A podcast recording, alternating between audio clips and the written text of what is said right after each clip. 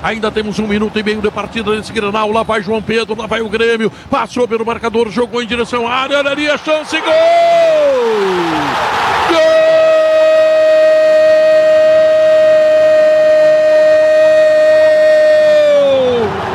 Carvalho para o Grêmio. O Inter descuidou defensivamente. E aí tem o passe para o Carvalho. Ele entra dentro da grande área, chuta rasteiro. Vence o goleiro Keiler. O Grêmio está fazendo 2 a 0, 2 a 1 a 49 minutos da etapa complementar. Carvalho, ele é o nome do gol. Vacilou a defesa do Inter.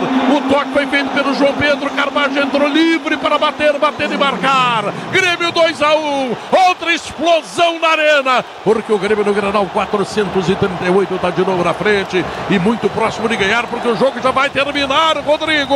João Pedro era o jogador mais intenso na segunda etapa. E é ele quem consegue se colocar na ponta direita, surpreender a defesa do Internacional e dar o passe para a grande área, onde Carbajo partia de trás e tocou de forma precisa na saída do Kehler, no apagar das luzes. O Grêmio faz valer a sua superioridade no jogo e Felipe Carbajo veio do Uruguai para ser o homem Grenal.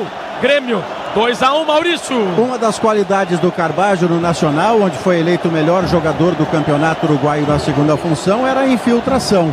Nada mais fez o Carbajo do que infiltrar, estar pronto para receber uma bola, ainda que acidentada, uma bola casual que cai na sua perna direita e vai pro gol para o Grêmio ganhar o jogo. Terminou a partida.